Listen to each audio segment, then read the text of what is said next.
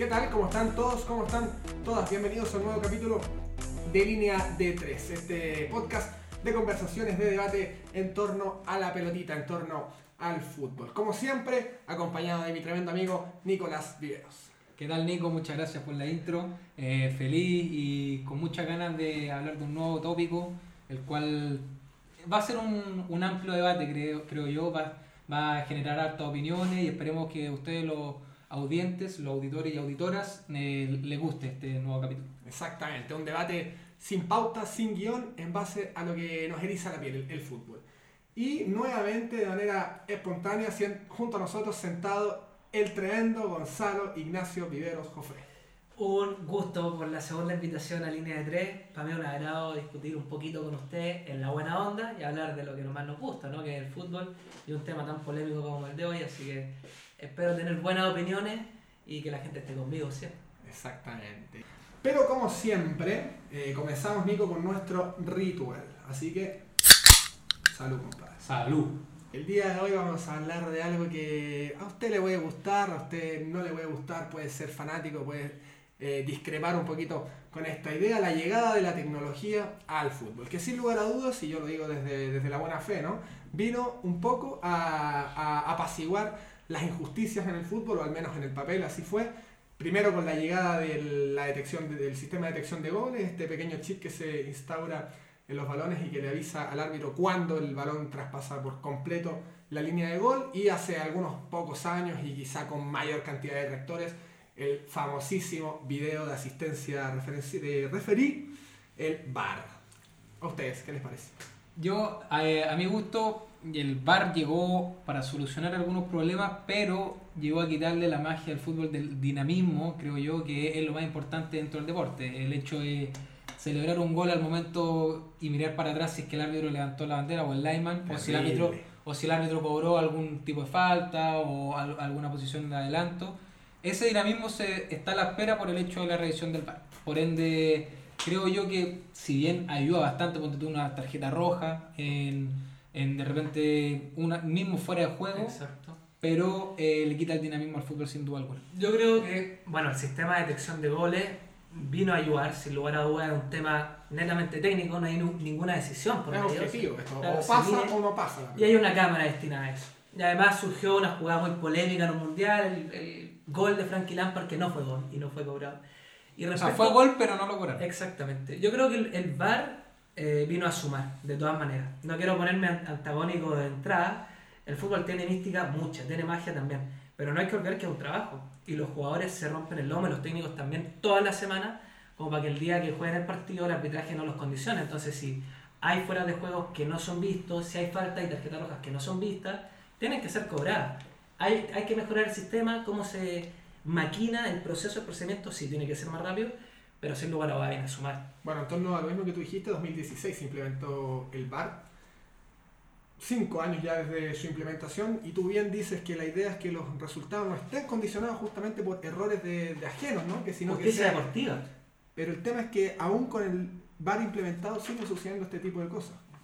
Pero O sea, menos, menos. Yo creo Es, que mucho es menos. menos y se ve que en los jugadores cuando ocurren esto- estas situaciones o estos hechos puntuales dentro de la cancha le piden de inmediato al árbitro que revise la jugada y si bien a veces pasa o no pasa, se quedan con la confianza de que no va a ser tan injusto, de que a lo mejor una revisión a través de un monitor con, con cierta cantidad de árbitros revisando esta jugada porque son tres o cuatro si no me equivoco, eh, dan un veredicto que no es tan injusto por, sobre todo. Por algo se revisa tanto la jugada, por, eso, por algo de repente se cambian decisiones. Si no se cambia es porque a lo mejor los jugadores están equivocados, pero se ve también que los, los árbitros se equivocan. De No, todas lo- formas. los jugadores y los técnicos ahora lo piden siempre. O sea, hay una jugada polémica en el área o no, no necesariamente y lo piden igual porque saben que está la chance de que lo revisen arriba. Y siempre va a ser bueno para mí tener cuatro o cinco árbitros porque las jugadas de interpretación tenéis cuatro o cinco criterios. Te podéis demorar más, pero al final hace la resolución un poquito más justa porque dos cabezas piensan mejor que una y eso al final se agradece, yo creo. Así funciona la cosa. Exacto. Bueno, tampoco para aquellos que son un poquito más detractores, uno. La verdad es que yo. Me gustaría empezar a ver resultados. El VAR desde el papel, lógicamente que es fácil avalarlo, pero en la práctica eh, ha sido complicado ser un, un- un fiel seguidor del, del sistema de arbitraje. Pero es imposible tampoco no, no creer que hay cosas buenas y que no ha mejorado. Yo Claro. recuerdo para la Copa Confederaciones del 2017, Vargas le anota un gol a Camerún, anulado, pero independiente de, de si estuvo bien tomada la decisión o no, se perdieron 6, 7 minutos de juego Claro. finalmente en esa jugada y hoy por hoy uno, dos minutos máximo, o sea, ha mejorado, Sin ha mejorado. Sí. De que se puede hacer mejor, sí, siempre se puede, mejor, se puede hacer mejor, pero yo creo que dos minutos para revisar una jugada que está en la quemada, para mí no es tanto. O sea, eh, si bien quita el, dinamismo del juego, eh, estar dos minutos revisando una jugada que puede ocasionar un gol o no, o puede ocasionar una tarjeta roja, porque condiciona el resultado, está bien. Si al final se tiene que cambiar la decisión o se tiene que escuchar las cosas que, de las personas que están arriba en el, en el panel. Eh, podemos hablarlo en comparación con, por ejemplo, la NBA, que existen dos o tres árbitros, dependiendo de la circunstancia, dentro del terreno, y al momento de revisar una jugada se van a un panel donde se tienen que colocar audífonos y revisan la jugada ellos mismos, no hay ningún otro tipo de persona que revise la jugada, y gracias a eso da- decretan un veredicto. Pero son también se pierden dos o tres minutos de, de repente, o incluso más, dependiendo de la jugada y la importancia que tenga. Pero se puede compensar al final. Si en definitiva si se pierden 10 minutos con el VAR, la idea es que se vuelvan a jugar esos 10 minutos como descuento. Claro, o sea, a diferencia de la NBA es que cuando se pausa el juego se pausa el tiempo. En el, en el fútbol no. Pero se supone que todo lo que se, se demora en ese tiempo se decreta al final en el tiempo Ahora, cuánto un partido de fútbol con esta nueva tecnología del VAR te dura 100 minutos fácil. Uno ve un partido de Champions, un partido de Libertadores y los partidos te duran 100 minutos si uno cronometra desde que desde el pitazo inicial hasta el final, con todas las jugadas de VAR entre medio, el jugador pasa en la cancha 100 minutos fácil. Y uno estaba acostumbrado al tiempo agregado, el cuarto árbitro levantar un cartel con 2, con 3, con Exactamente. 4, con 5 minutos y ahora levantarlo con 8, con 9. Y sí. Es una cosa, una cosa rara para fútbol. Y eso, de nuevo, entra al debate, algo que se viene discutiendo hace mucho tiempo, recuerdo yo, que el, tem- el tema del tiempo efectivo de juego y si es necesario reducirlo con tal de que sea un tiempo efectivo de juego menor al de ahora. Porque por promedio se juegan alrededor de 25-26 minutos por tiempo, Claro. de 45, entonces a lo mejor poner un cronómetro que no sea los 45 minutos de correo, sino que se pause cada vez que la pelota está afuera, cada vez que se toma una decisión con el VAR, cada vez que se revisa una jugada, cada vez que se hable con el director técnico, a lo mejor va a crear que en verdad el tiempo que se utilice sea para jugar fútbol y no se mal utilice de repente con el tiempo, o con los cambios que se hacen, que las personas, o cuando alguien se tira al suelo. Pero muchas manos matan la guagua. Si al fin y al cabo el fútbol lo queremos porque es simple. Se juega rápido, en cierta parte de la diva, que el jugador sea vivo para jugar un tiro libre, cuando le hicieron un foul o qué sé yo. Y al final si tenéis dos, dos cronómetros le quitáis la esencia. Si el VAR, si funciona bien, no hay ningún problema. Hay arbitrajes de, eh, por ejemplo, Tobar, Roberto Tobar, para mí el mejor árbitro de Sudamérica, que cuando va al VAR se demora tres minutos y la tiene clarísima con su Sí, asistente. es verdad. Si al final también es un tema de los árbitros del arbitraje. ¿Están los árbitros capacitados para utilizar el sistema, lo que la tecnología les da? Y ahí yo creo que no va al ancho. Ah, Por lo ah, menos el arbitraje chileno. Árbitros malos Siempre existen, existen desde antes del- Desde siempre. Sí. Sí, desde siempre. Y ahora me atrevería a decir que son más malos aún, con. Eh, Pero pero todavía, también- uno todavía está con el con la llaga abierta del partido Chile-Uruguay, ¿no? Así. El Veraquino, el, el árbitro ecuatoriano en aquella instancia, no des- desestimó un, un penal para Chile sin ni siquiera ir a revisarlo. Sí. A pesar de que, bueno, después salen todos los, los opinólogos con el diario del lunes a decir si fue no o no penal.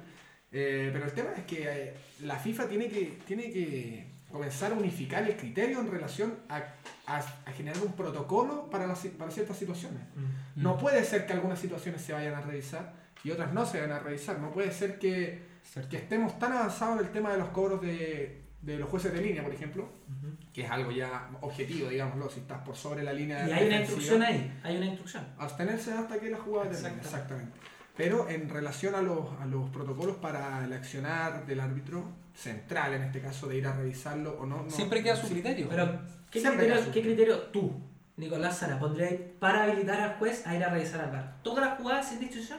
Porque igual tiene que haber un filtro. El árbitro piensa, no vamos a estar cobrando un empujoncito dentro del área. Yo- o un ah. escupitajo, sí, un codazo también, jugada antideportiva, sin lugar a Pero dudas. si el VAR, si ¿Dónde que está el desde, límite? si es que desde arriba consideran que debe ir a revisarlo, debe ir a revisarlo. Porque después... No, pero los de arriba son árbitros también. Claramente. Entonces también tienen que tener un criterio. Ellos deciden cuándo llaman al principal. Para está mí- dentro de la cancha. Y perdónenme que de nuevo haga la comparación con la NBA, pero me parece acorde, es que debería, para empezar a implementarse una regla que pasado a los últimos 10 minutos, porque esto vendría siendo proporcional a la NBA, en la NBA los últimos 3 minutos si es que ocurre una jugada polémica, los árbitros pueden parar el juego y ir a revisar cuando ellos quieran, sin necesidad de que haya un challenge de un entrenador o que haya un, un- un jugador que le diga, oye, ¿sabes que pasó algo? Si es que ellos estiman necesario, van y revisan la jugada sin darle Esos son los últimos tres los minutos. últimos tres minutos, sin darle explicaciones a nadie. Pero- Debería pasar lo mismo con el VAR, los últimos 10 minutos, si es que se considera, por ejemplo, una mano en el área, un, algo dudoso. Por último, anda a verlo. La mano, que es al final lo más interpretable. Claro, una mano en el área. Por último, anda a verlo y desestima el penal. No fue penal, perfecto, pero se revisó. ¿Cachai? Entonces, que se vea los últimos 10 minutos si hay una jugada dudosa, una tarjeta roja, un offside, una expulsión, incluso al cuerpo técnico, eh, jugadores suplentes, ayudantes, etcétera, etcétera, que se revise, que sea una jugada que sea revisada sí o sí. En ese sentido, entonces, estamos funcionando en el fútbol como en los últimos tres minutos del básquet. Porque al final el bar, el VAR de oficio puede intervenir en cualquier minuto del, del juego, desde el segundo 0-1 hasta el 95. Pero Entonces, es que así no evitamos las cosas como por ejemplo el partido de Chile versus Uruguay cuando pasó lo de la mano del... Cuates. Claro, de Coates que la Víctor Dávila tiró la pelota, el árbitro no la fue a revisar no porque él no quisiera, sino porque de arriba le dijeron, nosotros creemos que no es necesario que la vaya a el revisar. tema es que, y esto es, para mí, el árbitro está en cancha, en, el, en, el, en altura cero, por llamarlo de alguna forma, oliendo el pasto. las revoluciones a mil. Exacto, Sí. o sea, entiende cómo está funcionando el partido, entiende que los jugadores están calientes por, por alguna situación o, o- o quizás no, pero que la decisión la esté tomando eh, alguien que está sentado en un escritorio viendo unas pantallas. No sé, quizás estoy muy acostumbrado al fútbol antiguo, al fútbol antiguo, Pero- tengo 20 años y de Sí, no, cuatro, cuatro lo con el Se entiende, se entiende, pero yo creo que el árbitro, más aún con las revoluciones a mil, en un minuto 85, en un minuto 86, en una jugada polémica, con mayor responsabilidad, todos, los, yo supongo los autores también, todos acá jugamos la pelota. Es donde más cosas extrañas pueden pasar, porque hay un equipo que va para adelante, que quiere buscar un gol, y un equipo que se está defendiendo. Pero ¿y no creéis que, ese- quiere ir a ganar. ¿no creéis que en Entonces, ese momento el árbitro opta por querer hacer justicia? Porque valga o no... Bueno, el- es un árbitro, Claro, esa, es su, esa es su misión esencial. Por lo mismo, si no hace entonces- eso, estamos hasta el horno. Por lo mismo, yo creo que sea tenga las pulsaciones a mil o estén con los jugadores que lo están increpando o le digan cualquier cosa, en ese momento tiene que optar por hacer justicia y por último revisar la jugada para sacar, salir de la duda o no. La mano de Coates, la mano de Coates era interpretable. Para mí estaba pegada al cuerpo y un árbitro ocupando el manual, porque los árbitros seguían con reglas. Y con esas reglas de interpretación, él en Pero- su facultad estimó que no era penal. Y lo que lo decían los, los árbitros que estaban en la cabina era que estaba en posición natural, pero Exacto. Y por eso quería, creían que no era necesario ir a revisarla. Pero ¿qué pasa si el árbitro optaba por otro criterio y decía que para él no era en forma natural? ¿Se cobraba penal? Claro, él debe confiar en los que están arriba tomándose un café. Por está eso. mirando con 80 cámaras. Por eso yo creo que los últimos 10 minutos no tienen que confiar en ellos y, y solamente el tema de los penales es algo tan sensible y sobre todo el tema de las manos. Bueno, como yo les decía, empezar a unificar el criterio, pero la FIFA en el reglamento habla también de interpretación, o sea, quizá los errores humanos que venían, que el VAR buscaba eh, abolirlos, con un reglamento que incita a la interpretación, vamos a estar sujetos al, al error humano, encima sustentado con Con la tecnología. la- la- las reglas de la, de la FIFA, bueno, como, como bien decía, se han tratado de esclarecer en torno a la unificación del criterio. Antes, y, y como, como crecimos nosotros, se medía la intencionalidad. Si es, que, si es que buscaba sacar provecho o no. De hecho, muchas veces uno se barría como con los codos arriba y no te, La te- no la recordada mano de. Ronald Fuentes, hoy técnico de Unión Española contra Camerún. en- en- contra Camerún en el, el. Mundial de Francia 98. Ahí no hubo intencionalidad, la cobró igual. Es una mano que hoy se Hoy se se cobraría. cobra. ¿Pero por qué se cobra? Porque amplía el volumen del cuerpo. Claro. Pero aún así, a pesar de estipular eso, que la FIFA lo estipula, ¿no? Eh, tiene en cuenta el movimiento de la mano hacia el balón. Antes era del balón a la mano. Y la distancia también en el adversario. Porque si es que te tiran un remate a 20 centímetros, la verdad No podéis reaccionar. No, no se puede. Sí.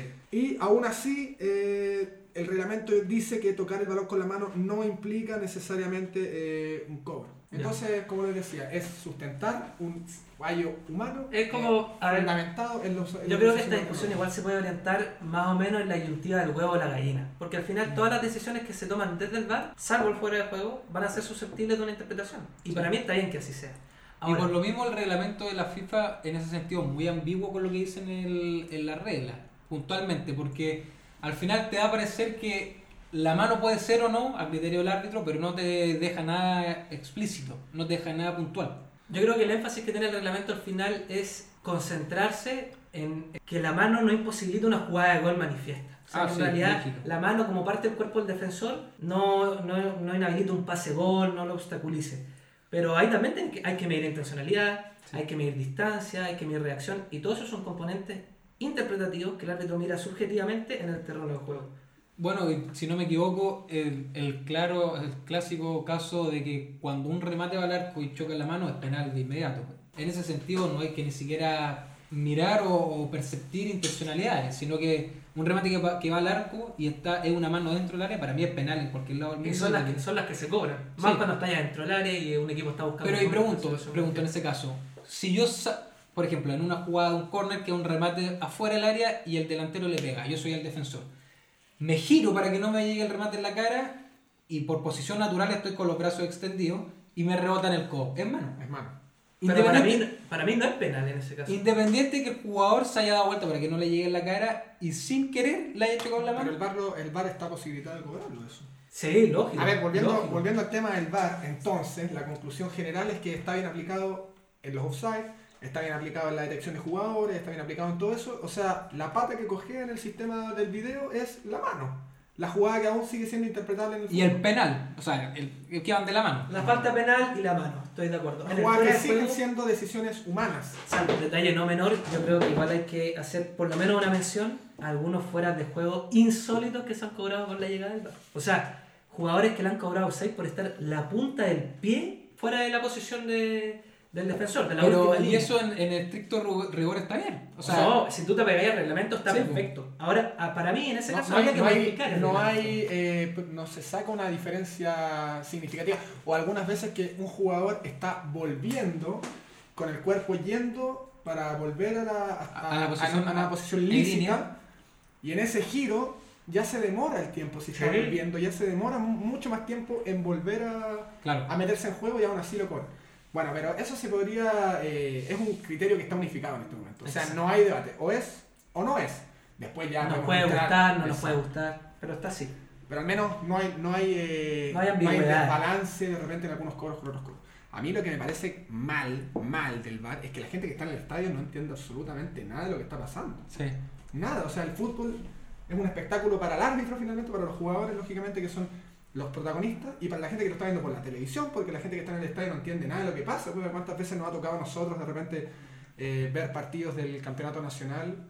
Pero y sería uno no mejor. entiende. A mí en ese caso, por ejemplo, eh, ahora tomo otro deporte estadounidense que viene siendo la NFL. El árbitro en cualquier momento la decisión que toma se escucha por alto parlante en el estadio. Y bueno, tiene la particularidad también ese deporte que se revisa absolutamente todo. Todo. Los robos de, de pelota, Entonces, los pases, Para mí, los touchdowns. y la pregunta que le hago a usted y le hago a la audiencia, ¿qué tanto se esquiva o qué tanto se priva de escuchar cuando el árbitro habla con los asistentes del, del bar en la cabina? ¿Hay un diálogo privado acaso que no se no hay- Para mí es, oye, ¿sabéis que eh, hubo una mano posible? Revisa el bar. Cuando sea revisa, eh, muéstrame tal cámara. Para mí no es penal, para mí no es tanto, por tanto, tanto, tanto. Con eso se deja tranquilo a Y la- la a la- transparencia, al ¿cómo, hincha. cómo Yo- crea transparencia? El- yo creo que esa es la medida más transparente que se, que se podría tomar hoy en día, pero para, le tengo mucho miedo a los efectos negativos que puede llevar hablando en un contexto de normalidad, o sea, con estadios con público, porque calidad y los ánimos al final. Sí. Si la discusión que va a tener el árbitro con sus asistentes de bar va a ser la misma, publícalas después, que sean de conocer, que la tengan los clubes, le pasáis una cinta a cada uno, pero que por el estadio estén eh, transparentando la conversación entre el árbitro y sus asistentes, para mí está mal. Vaya a calentar a los técnicos, vaya a calentar a los jugadores en la cancha, vaya a calentar al público, a toda la hinchada. Para mí un diálogo que sin lugar a dudas se puede mantener en secreto, pero que en el momento, después que liberen las grabaciones. Pero para mí es un, ala- es un arma de doble filo que se escuche por Es la que- por delante. Pero que estén a, a- a libre, a libre búsqueda finalmente. Un hincha, Que estén si al acceso del periodismo, que estén al acceso de los medios de comunicación, porque de los si es que- entrenadores, si del es que la- una federación nacional, en el caso de una selección, no pide la grabación del VAR, no, No, se, se da le a da. conocer. Mm. Deberían dársela, porque así, si tiene algo que objetar, puede reclamar con un fundamento y con evidencia. O sea, Pero los puntos no te lo van a devolver. Y por- No, difícil. A la FIFA. No, muy difícil. A la Entonces, FIFA.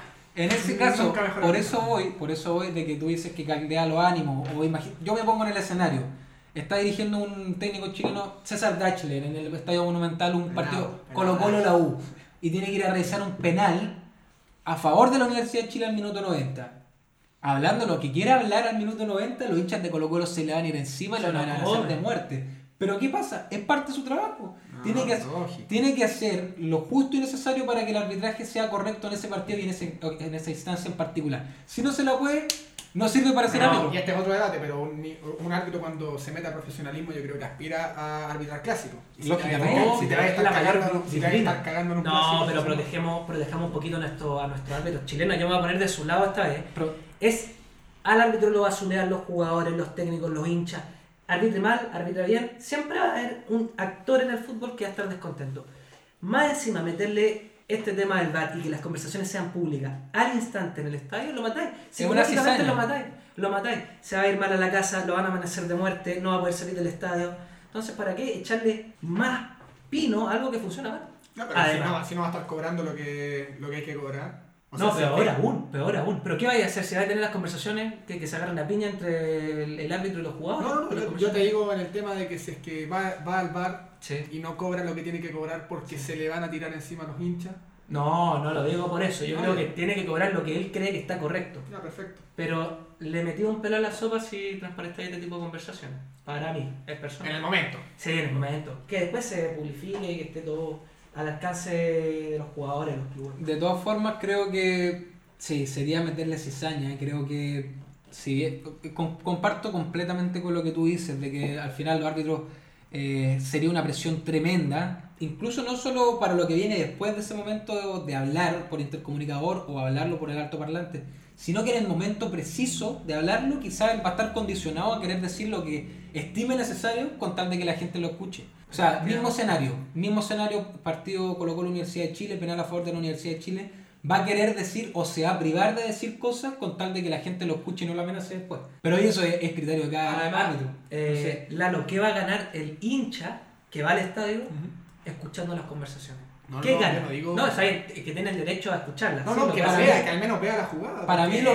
lo que gana la la repetición. Ni siquiera la reproducen, el, el, el, el hincha no entiende Pero nada de eso lo que desde pasa. 1930 que no reproducen las repeticiones de los goles ni el offside por el mismo motivo, yo creo, porque se agarran a combo Para mí- un circo romano al final. El hincha no tiene nada que ganar con esos audios, pero el entrenador y el- o los jugadores sí. Sí tienen mucho que ganar. Yo creo que Gustavo Quintero, Que se les den audífonos, que se les den audífonos con intercomunicadores. profesor, profesor. Dudamel, profesor eh, Ronald Fuentes, profesor eh, José Luis Sierra, escuchan las conversaciones de los árbitros y hablan con el cuarto, hablan con lo- eh, los jueces de línea, los jugadores también. Cuando habla Deichler por el intercomunicador, está Maxi Falcón hablando, le está Barroso, escuchan la conversación o al menos saben de qué se trata. Le piden que vaya a revisar, le pide que no revise, qué sé yo, pero esas son cosas del folclore que pasan en la misma cancha, propio del fútbol. Pero el, el jugador que no es vivo y no le va a increpar al árbitro en el bar mismo no sabe lo que está pasando. Ese es el Hay que problema del jugador. transparentar, pero hay que transparentar. Sí, sí, sin lugar a dudas. Bueno, y con esto, con este acalorado debate, damos por finalizado el eh, sexto ya capítulo de Línea de Tres. Repasamos la, el sistema de detección de goles, debatimos en torno a la implementación del VAR, la unificación del criterio, el reglamento, los estatutos de la FIFA y lo que pasa finalmente en la cancha de fútbol, que es lo que más importa. Nada más recordarle que opinamos, pero no somos expertos, sino que somos amigos entablando conversaciones en torno a lo que más nos gusta, ver 22 atletas moverse estratégicamente en función de una pelota y durante 90 minutos. Somos fanáticos, incluso con el bar de gritarle al árbitro, de putear a los jugadores, de aplaudir los golazos y nos creemos siempre campeones del mundo desde nuestro cielo. Le agradezco al Nico nuevamente por estar aquí, como siempre, al Gonza por esta segunda invitación. Que estén todos muy, muy bien. Muchas gracias. Que estén bien.